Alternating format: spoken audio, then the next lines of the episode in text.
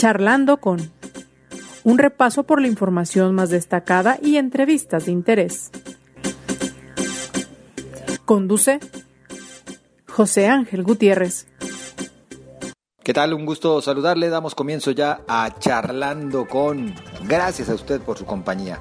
Gracias por eh, seguirnos a través de su plataforma de podcasting de preferencia, ya sea Spotify, web browser, Apple Podcast, Overcast o cualquier otra.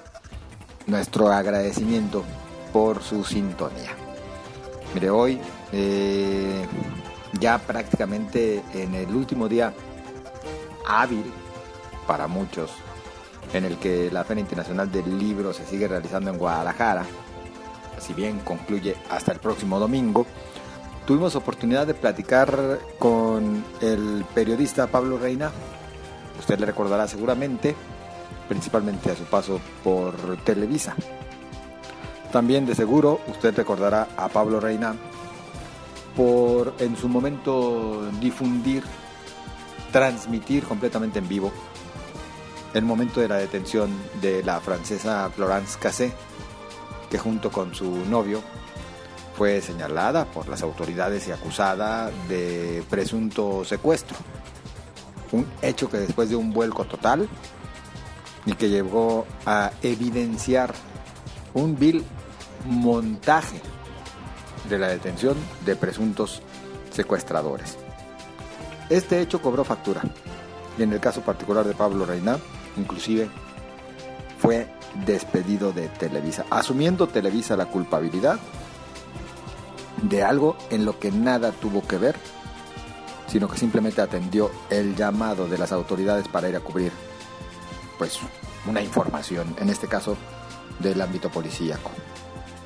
Pablo Reina fue despedido por este asunto y en el marco de esta, la Feria Internacional del Libro acudió para presentar su versión de los hechos. Después de muchos años, rompe el silencio y en un libro comparte lo que en realidad sucedió. Así que estaremos platicando con él un poquito más adelante. Yo a usted por lo pronto le invito a que nos acompañe puesto que tenemos que hacer un rápido recorrido por parte de la información más destacada del presente día. La Universidad de Guadalajara presentó un recurso de reclamación ante la Suprema Corte de Justicia de la Nación contra la resolución emitida el pasado 10 de noviembre, donde se dio entrada a la controversia constitucional presentada contra el Ejecutivo de Jalisco por la reasignación de 140 millones de pesos del Museo de Ciencias Ambientales al Hospital Civil de Oriente. El presidente municipal de Zapopan, Juan José Frangé, señaló que no hay ningún tipo de alerta tras los operativos realizados por la Marina en los últimos días en la zona metropolitana de Guadalajara y que hasta el momento han dejado ocho personas detenidas, tres de ellas en Zapopan y cinco en la colonia Jardines Alcalde de Guadalajara. La mañana de este viernes, en la avenida López Mateos, un autobús de transporte de pasajeros chocó contra la parte trasera de un camión de transporte de carga dejando como saldo 29 personas lesionadas. Dos de ellas fueron llevadas a los servicios médicos municipales debido a la gravedad de las lesiones. Suman 124 mil de los más de 2 millones de votos que se requieren para que la consulta del pacto fiscal resulte vinculante, es decir, apenas el 2.2% se ha alcanzado.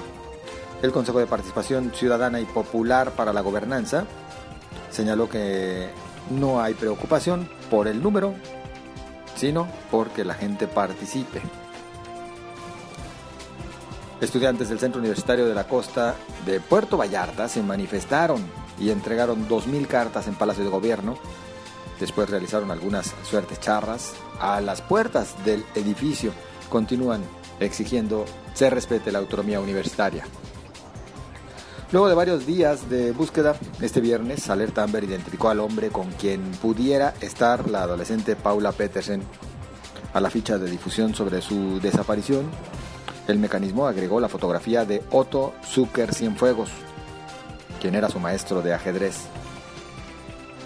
Más de 200 máquinas tragamonedas incautadas en los últimos meses en Zapopan fueron destruidas este viernes en un evento encabezado por autoridades municipales. La Fiscalía del Estado de Jalisco toma en sus manos el caso de los seis perros muertos localizados en días pasados sobre el camellón de Avenida Colón, en la colonia Parques Colón, en los límites de Guadalajara y Tlaquepaque. Y en la información nacional, por primera vez a lo largo de la pandemia, la Secretaría de Salud elevó a nivel 3 el aviso para evitar todos los viajes internacionales no esenciales ante la alta probabilidad de contagio con la variante de COVID-19 Omicron. En la actualización de su aviso preventivo de viajes internacionales, la dependencia argumenta que la posibilidad de enfermar por este evento es elevada y no existen medidas médicas específicas contra esta enfermedad. Ahí tiene usted tan solo parte de la información más destacada. Por supuesto, principalmente en el estado de Jalisco.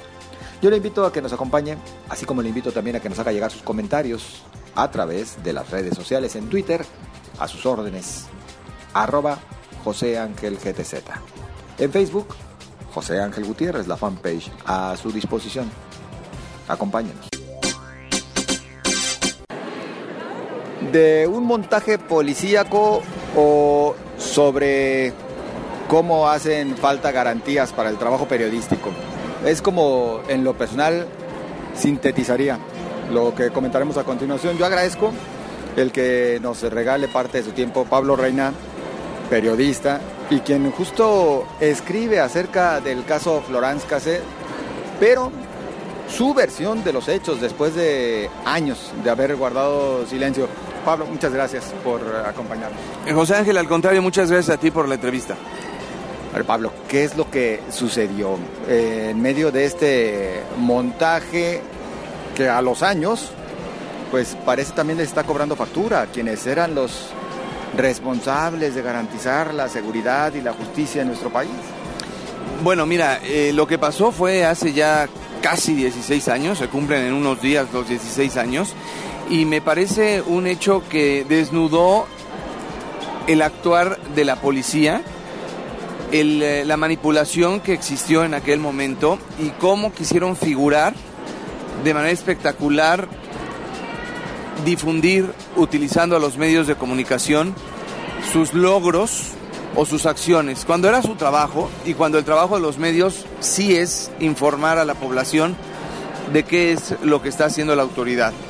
Aquí el tema es la manipulación que se hizo, el engaño que fue a la ciudadanía, utilizando no solamente a mí como periodista, yo fui el, el, que escribí esta historia, pero ahí vimos muchos periodistas, siempre lo he dicho, y muchos medios eh, reportando esto.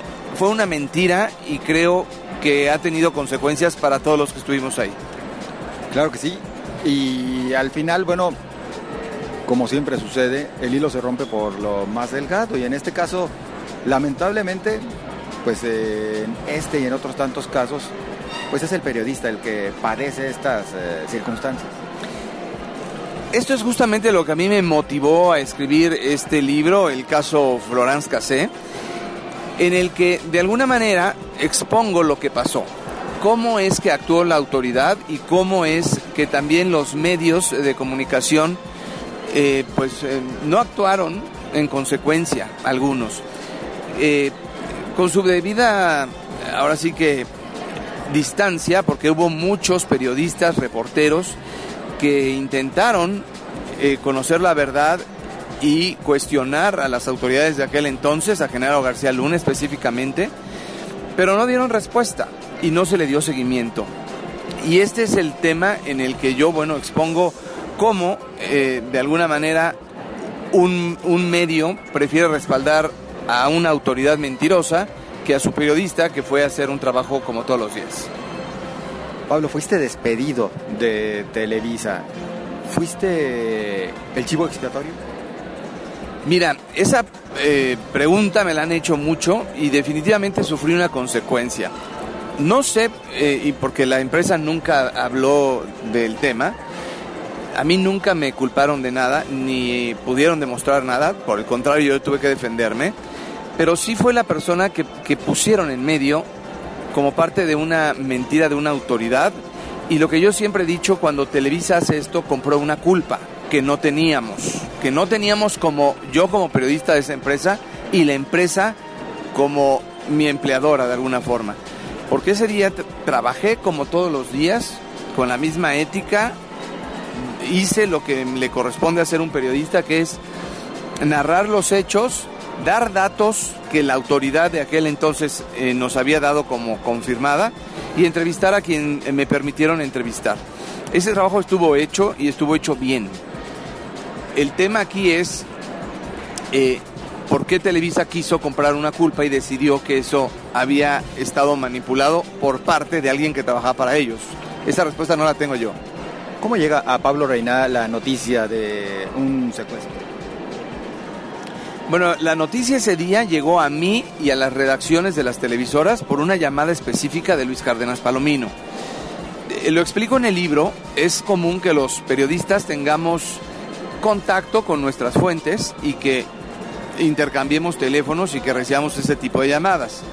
Esta llamada no solo me la hizo a mí, la hizo también a Televisión Azteca, la hizo también a las oficinas de Televisa y cuando se cubre algo todas las personas que trabajan en medios saben que ningún reportero puede mover una unidad de control remoto o puede mover un equipo de, camarógrafos o puede disponer de una señal nacional de televisión sin que haya todo un eh, procedimiento para que una noticia salga al aire. Y eso estuvo hecho. Eso estuvo hecho y creo que estuvo hecho de manera eh, pues habitual, como se hace en cualquier cobertura.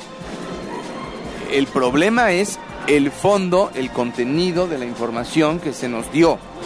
Y que cuando esto se reveló dos meses después, parece que eh, tenía, había, había un, problema ya que se estaba suscitando desde Francia hacia México y entonces la autoridad, supongo, quiso también eh, pues pedir ayuda a las televisoras o quiso de alguna forma eh, ver como, ocurre cuando algo está mal, buscar un, responsable, un culpable. Afortunadamente yo pude demostrar que a mí se me engañó, se hizo una investigación, yo fui el primero en que esto se impulsara. Todas las personas que estuvieron en ese operativo dieron la versión de los hechos, hablaron de cómo fueron las cosas. En el caso, por ejemplo, de, eh, los detenidos y acusados como presuntos secuestradores, por ellos nos enteramos que hubo una detención varias horas antes y en otro lugar. Eh, mencionas tú que así como Pablo Reina, pues bueno, muchas personas pagaron las consecuencias. ¿A quiénes más te refieres? Me refiero a, por ejemplo, eh, hay una ciudadana que fue exhibida y que debido a eso, el debido proceso hoy es, digamos, no sé si todavía eh, respetado debidamente y como tiene que ser, pero gracias a, este caso y a su queja, que fue una ciudadana extranjera, que eh, su país la respaldó y se hizo una presión a través de la vía diplomática y gubernamental, este caso tomó un giro muy importante. En el caso de Israel Vallarta, por ejemplo, sigue en la cárcel, no tiene sentencia, no se ha hablado claramente de qué es culpable y de qué no lo es. Creo que eso tiene que eh, conocerse, porque si es inocente, se le debe una disculpa y si es culpable tenemos que saber de qué. En el caso de las víctimas, eh, pues tuvieron que salir del país, no quisieron hablar más del tema y se ha dicho que porque se les revictimizó, se ha dicho que porque eran parte de una mentira y esto tampoco está claro, no sabemos si las víctimas realmente lo fueron y en ese caso también me parece muy grave que hayan tenido que abandonar el país y si son culpables de algo, tampoco eh, este caso puede quedar cerrado sin, sin ellos. Y por último te diría que los medios fueron utilizados, todos, todos los medios que estuvieron ahí fueron utilizados por una autoridad mentirosa, por una autoridad manipuladora, una autoridad manipuladora, y estuvieron después todavía en cargos más importantes, eh, utilizando las voces y justamente los micrófonos, las pantallas, las páginas de diarios para difundir este tipo de manipulaciones. Eso no puede quedar impune. Pablo Reina era entonces un periodista que se veía y se escuchaba a diario en los hogares mexicanos. Después de ello, ¿cómo cambió tu vida? Mira, eh, efectivamente yo era muy visible por estar en la empresa que estaba y por el puesto que yo tenía. Eh, yo era un reportero que hacía muchos enlaces en vivo.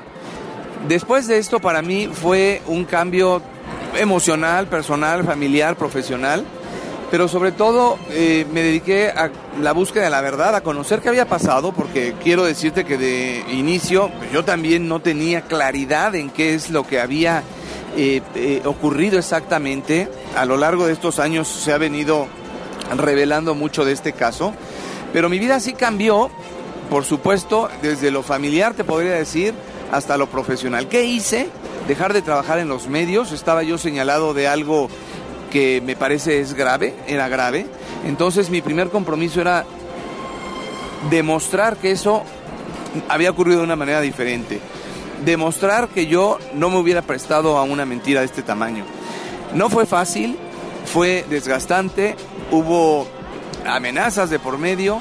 La Comisión Nacional de los Derechos Humanos hizo un trabajo impecable que tampoco fue sencillo, eh, las autoridades se negaban a cooperar y gracias a Luis Raúl, eh, a Luis Raúl González Pérez, que era en aquel entonces el responsable del eh, Departamento de Agravio del Periodista, que empujó todo este, este caso para que se conociera.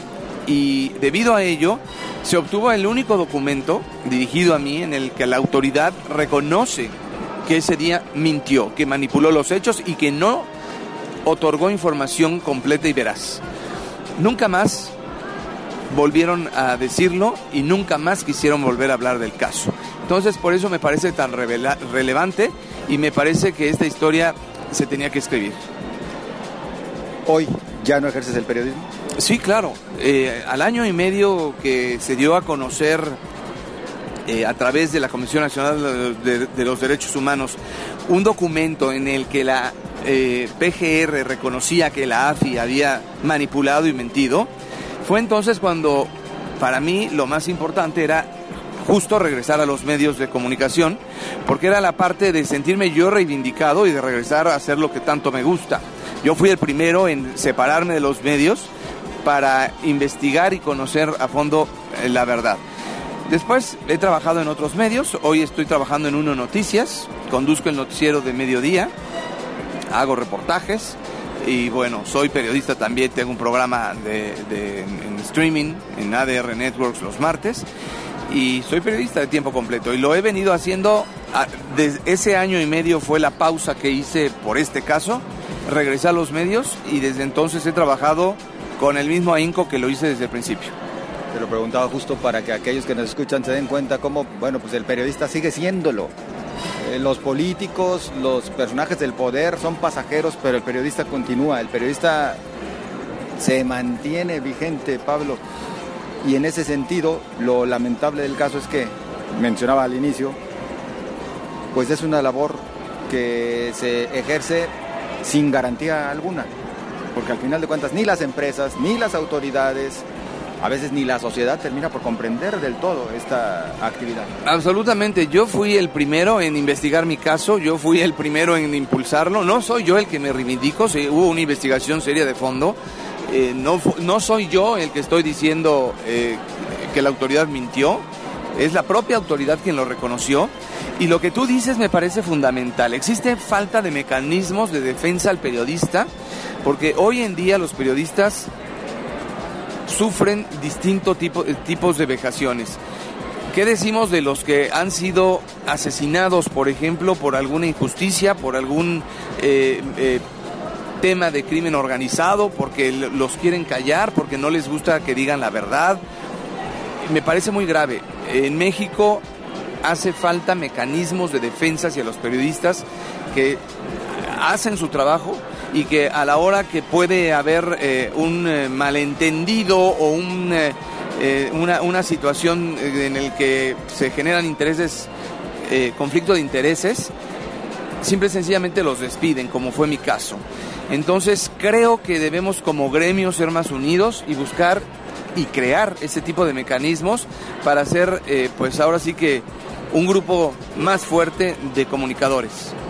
Pablo, tu libro, ¿dónde lo podemos encontrar? El libro, mira, bueno, ya estamos aquí en, la Vil de Guadalajara, aquí lo pueden encontrar, pero está en todas las librerías, está eh, de venta también en Amazon, lo puedes comprar en línea, está en ebook, lo pueden comprar también en audiolibro, está prácticamente distribuido en todo el país y está pues ahora sí que a la venta eh, en, en todas las librerías, la distribución que ha hecho Random House ha sido muy buena. Entonces te diría que lo pueden encontrar en cualquier lugar, incluso en tiendas departamentales que tienen librería, está, está disponible. Por último, ¿confías en que el gobierno actual hará justicia en este caso que todavía tiene algunos eh, eh, cabos sueltos?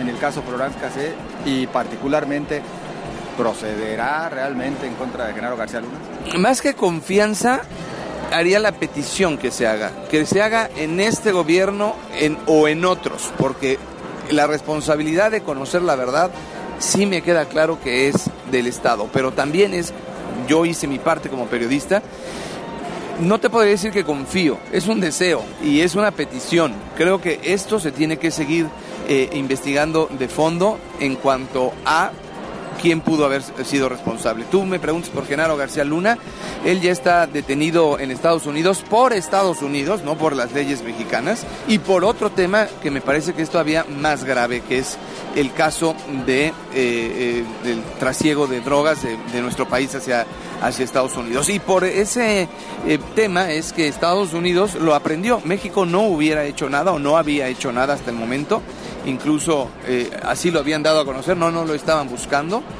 Y en el caso de Luis Cárdenas Palomino, bueno, pues él está detenido por tortura, a pesar de que en Estados Unidos también tiene otras acusaciones.